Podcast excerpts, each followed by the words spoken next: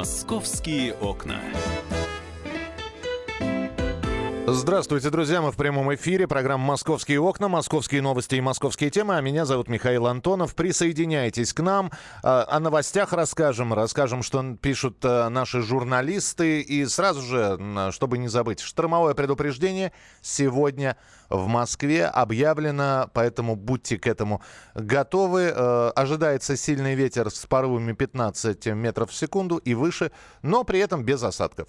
Так что зонтики можно не брать, но если вы очень легкий, вот, значит, спрятаться где-нибудь нужно, потому что все это обещают уже к середине дня. Ну, а что касается тем, которые появляются на сайте «Комсомольской правды», их там огромное количество, и наш корреспондент проехал на машине под э, новыми дорожными камерами. Стрит Фалькон они называются. Снова все испытывает на себе корреспондент московского отдела Павел Клоков, который с нами на прямой связи. Паша, привет. Привет, Миш. Сколько штрафов пришло, сразу скажи мне?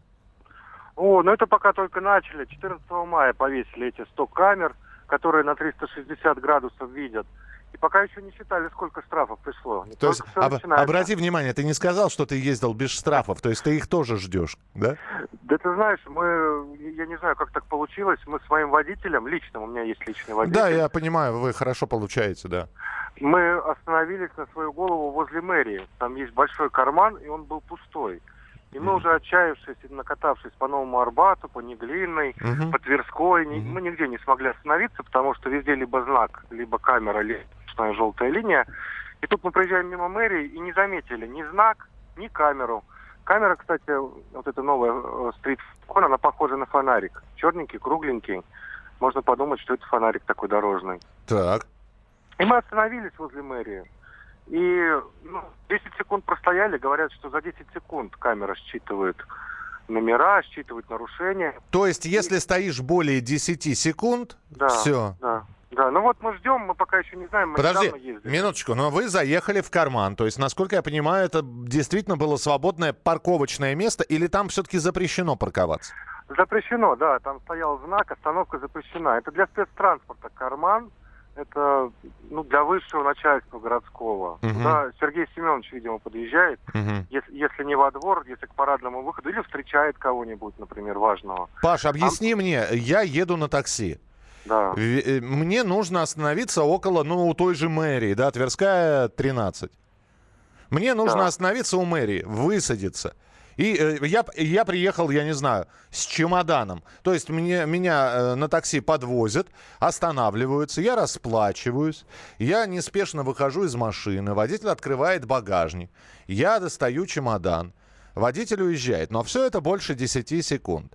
Но это остановка, э, в общем, для того, чтобы высадить пассажира. Все равно оштрафуют?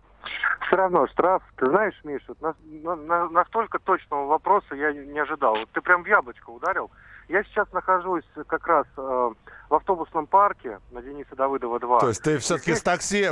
Э, ты решил отпустить водителя личного и пересесть на общественный транспорт? Ну, почти, почти так, да. Угу. Здесь собрали таксистов городских, их готовят к чемпионату мира по футболу. Угу. И ну, начальство из департамента транспорта стоит и говорит, ну у кого какие вопросы, и у всех один вопрос, как нам останавливаться в центре? Если раньше мы еще могли нарушить, вот, например, в Европе под знаком можно остановиться таксисту, чтобы именно высадить пассажира. А у нас, если желтая линия или запрещающий знак, это штраф 3000 рублей. Но если они раньше нарушали и возле мэрии тебя могли бы высадить с чемоданом, то сейчас под камеру он просто не остановится. Он скажет, извините, я заработаю сейчас 300 рублей за поездку, а потом 3000 буду платить штраф. А если Поэтому... человек сломался и стоит вот, э, мигая можно, всеми габаритными э, огнями? Можно оспорить. Ну, во-первых, да, габаритные огни, но штраф все равно придет. Там, ну, оспорить можно этот штраф, э, взяв какую-то выписку из автосервиса или приложив я не знаю, фото поломки, это уже сложно. Но желательно не останавливаться, даже если сломался. Желательно. Ну, да, если, даже если у тебя машина встала, все равно вставай и толкай ее, да? Главное, чтобы машина в движении находилась. Я ну, тебя... к сожалению, все строго, да. А сколько таких камер? Потому что ими же застращали, говорят, что завесят ими всю Москву. Ну, пока их, пока их 100. 100 фото видеокомплексов, как их там правильно называют. Стрит Фалькон, да, все правильно. И они сейчас пока только в центре. Это Неглинная, это Тверская, это Новый Арбат, это Петровка. А, к сожалению, там нарушают очень часто, а полос не хватает для машины, получаются пробки. То есть справа останавливаются, ну, например, там возле дома книги на Новом Арбате, Мгм. и правая полоса, получается, встает в пробку, потому что один высадил, второй там возле кинотеатра Октябрь высадил и так далее. И вот ввиду этого эти камеры и повесили. Паш, я понял. Спасибо тебе большое. Камеры Street Falcon. Про них прочитать можно на э, сайте Комсомольской правды www.kp.ru. Павел Клоков, корреспондент московского отдела, э, в своей статье дает пояснение, а что будет, например, если вы стоите в пробке. Это засчитывается как остановка или нет. В общем, все подробности на сайте Комсомольской правды. И э, продолжение истории нападения на картину в э, Третьяковской галерее, когда была повреждена картина, которую мы знаем, как э, Иван Грозный убивает своего сына. На самом деле картина называется Иван Грозный и сын его Иван 16 ноября 1581 года. Александр Рогоза внимательно следит за тем, как развиваются события вокруг э, вот этого нападения. Наш специальный корреспондент «Комсомольской правды» в прямом эфире. Саш, привет.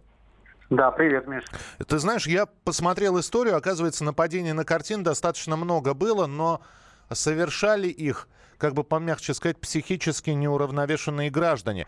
А вот этот человек, который а, пришел без оружия в Третьяковскую галерею, а просто взял стоечку и проломил ей, значит, оградительное стекло и повредил картины, а, он а, прошел психологическую, психиатрическую экспертизу. А, Пока нет, потому что расследование только началось. Э, Можно предположить, что, конечно, следователь будет э, настаивать на том, чтобы отправить этого человека на психиатрическую экспертизу. Думаю, так, в принципе, и сделают.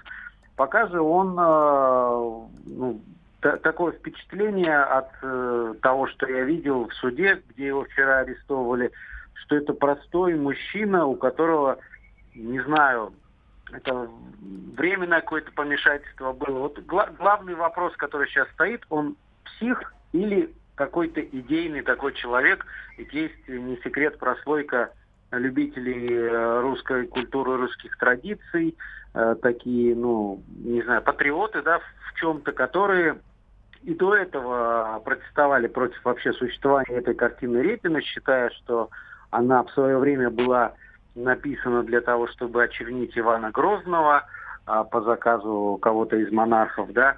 А, то есть, ну, в принципе, историки подтверждают, что на самом деле сюжета такого не было, что Грозный не убивал своего сына, он, э, этот Иван Иваныч, он умер э, по другим э, причинам, Ну да. а, так вот, у меня такое впечатление, вот я смотрю на этого человека, который вчера сидел в клетке и который начал вот эту рассказывать историю, что а, Репин оболгал Грозного, поэтому я решил напасть на картину. Вот выглядит он- как обычный какой-то мужик с ближайшей соседней стройки. Э, В городе его где-то встретишь, пройдешь мимо, не обратишь никакого внимания. Э, Мы уже сообщали о том, что последние полгода он а, жил не в Москве, жил с родителями в небольшой деревне в Воронежской области. Родители старенькие, он полгода за ними ухаживал, ухаживал. Может быть, что-то произошло, какое-то помутнение, да? Но вот в суде вчера еще две интересные детали всплыли. Во-первых, его брат старший рассказал о том, что 10 лет назад Игорь Подпорин э, закодировался, то есть была у него раньше проблема с алкоголем, и с тех пор он не пьет. Мгм. Э, Кстати, Подпорин сразу заявил, что водку я не пил. Э, Вот та видеозапись, которая, которая была распространена, я сделал это признание под давлением.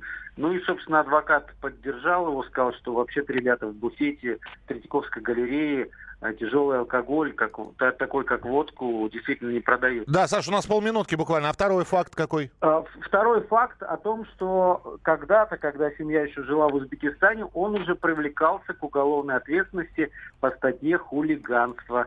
Так что вот такая история, в которой еще, конечно, предстоит разбираться. Понятно, Саш, спасибо тебе большое. Следим за развитием событий. Александр Газа, специальный корреспондент «Комсомольской правды», был у нас в эфире. Ну и, конечно, остается вопрос. Слушайте, это что же, любой человек, значит, которому не понравилась картина, Репина ли, Сурикова, Васнецова или Шагала, может взять и все это разбить. А про охрану Третьяковской галереи также можно прочитать на сайте «Комсомольской правды». А мы продолжим через несколько минут. «Московские окна».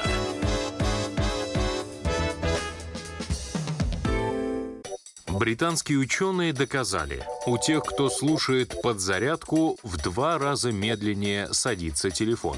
Утреннее шоу «Подзарядка» с Вероникой Борисенковой и Сергеем Красновым слушайте по будням с 7 до 11 утра по московскому времени.